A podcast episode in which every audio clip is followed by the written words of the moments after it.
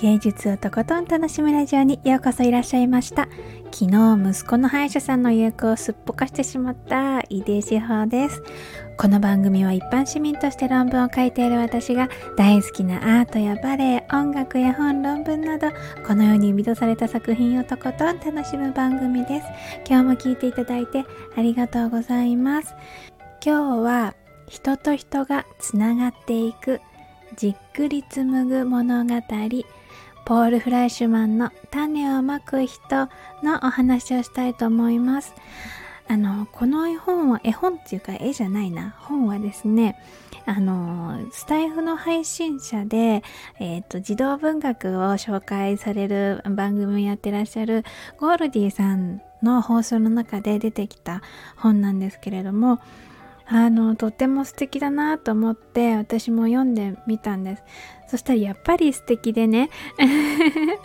でそれで今日ねあのゴールディさんのご紹介でこの本をあのテーマにしようって思ってやってます。URL にゴールディさんのこのお話されているあの放送もね貼っておこうと思うので気になる方は是非ゴールディさんのお話を聞きに行ってみてください。あのゆったりしててねすごく素敵な放送です。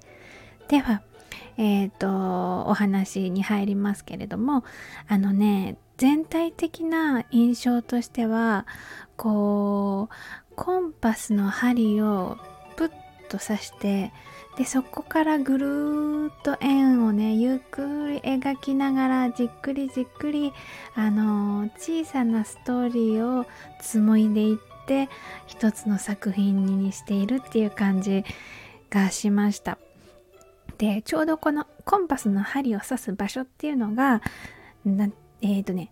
空き地なんですけど、まあそれがだんだん畑になってくっていう話なんです。あのね、ストーリーとしてはただそれだけなんですよね。でも、そこは、あの、貧民街の、あの貧しい移民の人たちだよね、が集まっている場所の空き地というか広場みたいなところで、あのー、そこにねいろんな人がその人なりの立場で関わっていくっていう様子が描かれているんです。でその土地を中心にいろんな角度からその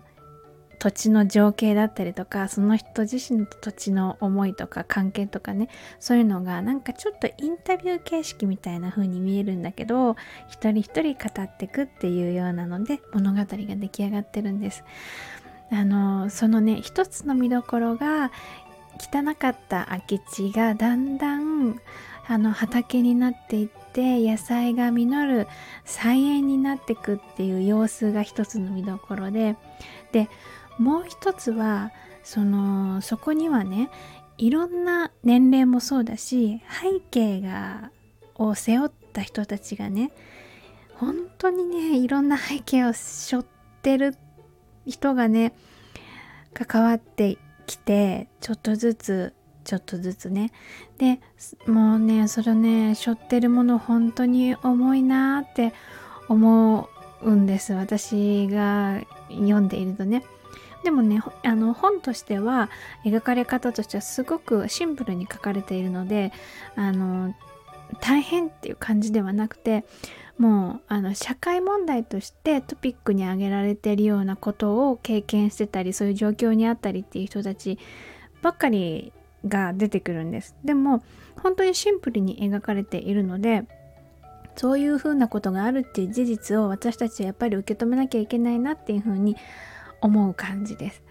でねそういう人たちがねこの畑空き地というかそうその場所をね中心にして点で関わってくんじゃなくてその自分の生きてる道っていうのかなライフっていうこう自分の前にあの後ろにもあるけれどもずっとそれはずっと歩いているっていうのをがその交差点というかそのライフとライフが重なっているっていう感じで人々が関わっていくっていう感じがあのすごくじっくり描き出されているなっていう本でした。あの例えばこの畑じゃない場所でと出会った人たちもいたんだけれどもそこで会った時のその人と人との関わり方とこの畑を通した関わり方っていうのが全然違うっていうような話もあったりしてこういうふうにやっぱり土とかの生き物植物っていうものが間に入るとあの自分も生きてる相手も生きてるって生きている者同士が途中で出会ったっていう感じがすごくするんだろうなって思いました。で何よりもこの知っているっていうことね人と私はあの人を知っているあの人は私のことを知っているっていうことが本当に大切なんだなっていうふうに思いました。もうもともとこう見たことあるとか知ってる知らなかった人たちがだんだんお互いにあああの人ね知ってるっていうような風になってくるんですよね。そんな風に変わっていく様子が本当に素敵です。でこのあの人は私のことを知っている私はあの人のことを知っているっていう始まりの糸口がこの空き地舞台になっている方の舞台になっているね空き地畑なんですよね。でそのやっぱりつながりとかそのコミュニティっていうのかな人と人のつながりってねそういうふうにあのー、いやうんなんかそうこの変化変化っていうことをねだんだんこう冷たいものからあったかくなってくっていうような変化っていう感じかな。全然知らなかったりとか興味もなかったとかあのうんと嫌悪感を抱いていたとかそういう状態からあの私はあの人のことを知っているっていう風になる状態ってあのね愛してるとか大好きだとかいうそういうところまではいかないの。だけど私はねあの人とあのだからこの場で一緒に生きているんだっていうことの共有をしてるってことになるのかな。じんわりのあったかさなんですよね。だからね私もこれはこの本の話だけじゃなくってあの自分の周りでもねそうだなって思うんだけれどもあの私はあの人このことを知っているっていう状態をたくさん作っておくことがやっぱりね本当にねあの自分の幸せのためにでもあるし幸せな環境とか社会とか作っていくためにもとっても重要だなってね改めて思った作品でした。この素敵な作品との出会いを作ってくださったゴールディーさんにも大変感謝してます。ありがとうございました。ということで今日は人と人がつながっていくじっくり紡ぐ物語ポール・フライシュマン種をまく人のお話をしました。続いてコメントのお返事のコーナーです。いただいたコメントは声でお返事をしています。今日は、うんと、2つの放送回のコメントのお返事をしたいと思ってます。えっ、ー、とですね、1つは子育て中について勉強するぞライブっていうあのライブをやってアーカイブ残してたんですけどそこにいただいたコメントですコメントありがとうございますたまちゃんさん、医療的ケア児のママ、たまちゃんさんから頂きました。スタイフのホームがホーム画面おすすめチャンネルに千穂さん登場してる。嬉しい、楽しい、大好き気分。すごい、めちゃくちゃ嬉しい。クリエイティブテックのカテゴリーといただきました。そうそうそうそうそう。あの、いつだったかな？気がついたらね、うん、いたんですよね。ホーム画面ってでもあんまり見ないですよね。私ねそんなに見ないんですよね。お知らせ欄のところとあとはあの自分の登録あ何？登録フォローしてるところとか。の中でこうチラチラチラって見るぐらいであんまり本画面見てなかったんですけどでもね一回ねそれ自分で気づいてねあのツイッターにはねそれあげたの。確か。だからね結構前だったかもしれない。わっと思って。でもねちょっとねなんかあれ本当におすすめチャンネルに入ってんのかなとか思ったりして。よくわかんないんだけどたまたまあれ更新したらあそこに出てたまたまそこにとどまってるだけかなみたいな。未だにちょっとわかんないけどでもたまちゃんさんがおすすめチャンネルに載ってるって言ったからこれは載ってるってことにする。たまちゃんさんありがとうございます。気づいてくださって。私は未だに半信半疑だけどたまちゃんが言ってくださったからもうこれは事実として認定 それだけで嬉しい。イエイ。たまちゃんさんコメントありがとうございました。続いて、子育てパパさんからです。えっ、ー、と、子育て×読書術研究者。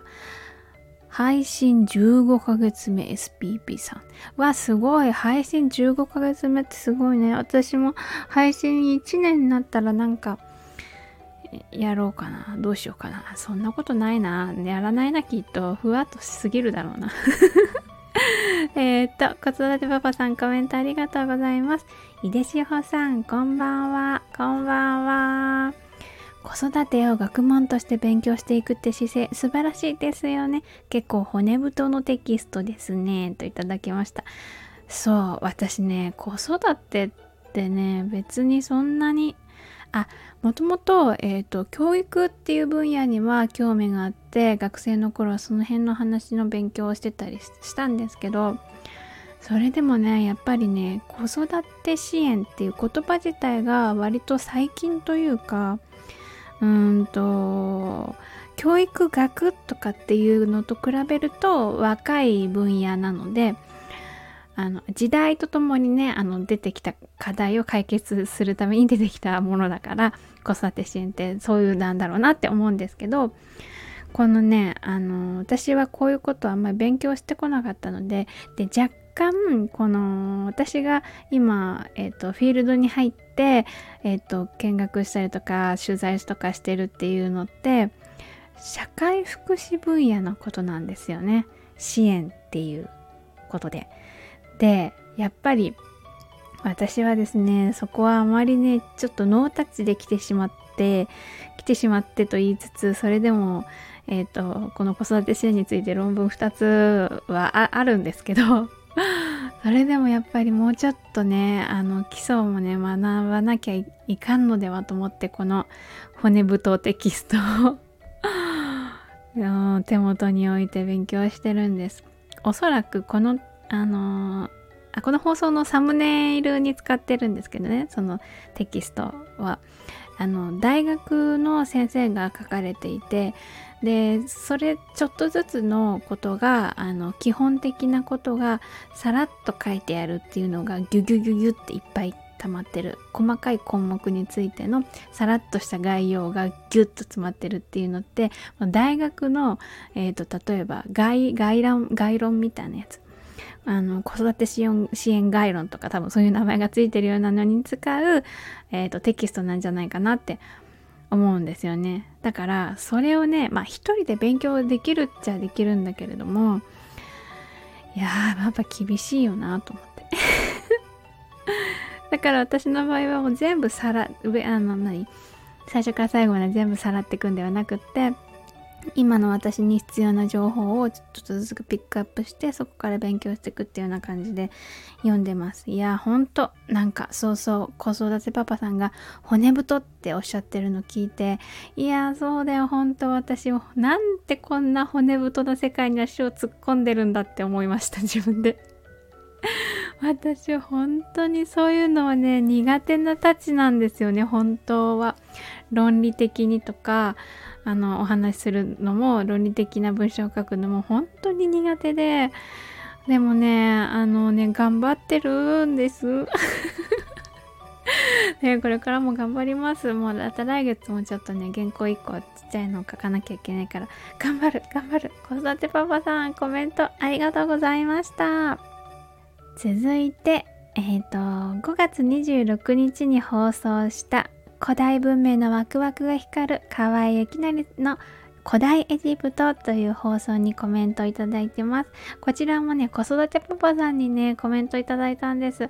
ありがとうございます。これはあの、私が大好き、最近大好きになった YouTube の番組で、古代エジプトについて、その考古学者の河合先生って方が、あの、語ってくれるっていう動画でもむちゃくちゃかっこいいし、話してる内容もかっこいいし、河合先生もかっこいいし、あの、その YouTube の作品っていうの映像作品としてもめっちゃかっこいいと思って話しました。子育ておばさんありがとうございます。コメント読みますね。井出志保さん、こんばんは。河合ゆきなりさんかっこいいですよね。男性見て、男性が見てもかっこいいと思います。志も素晴らしいですしね。日本人だと吉村先生が有名ですよね。世界不思議発見はよく見てました。キラリンといただきました。そうそう。そう、やっぱりかっこいいですよね。なんかね、あの、武道をやってらしたって言ってたから、その、そういうところからもあのかっこよさみたいなのが、なんかザッツジャパニーズみたいな感じのね、武士とか忍者とか、忍者は違うかな。なんかそんな感じのかっこよさがあるなって思いました。そうそう、吉村先生、私もちっちゃい頃世界不思議発見とかで見てて吉村先生がなんかあの何ピラミッドとセットっていう感じだったけどなんかちょっとこの間聞いた話だと石村先生は栃木か茨城かその辺りのあの隠隠居生活みたいなことをされててであの世界不思議発見であの河合先生がその出てきてあのあ吉村先生引退されてから河合さんが出てきたのかなっていうふうに思ったって言った人がいてたいたのでそうかもしれない。うんまあのまたねこの間もね河合先生がねエジプトあじゃピラミッドはなぜでかいのかっていう質問に答えるっていうね あの YouTube 動画出してたのでそれも面白かったです。すごくねあの事実を知りたいというよりも考古学者をやってらしててで河合さんがどう考えてるのかっていうのがあのお話の中で聞けるのでそれがすごく面白かったです。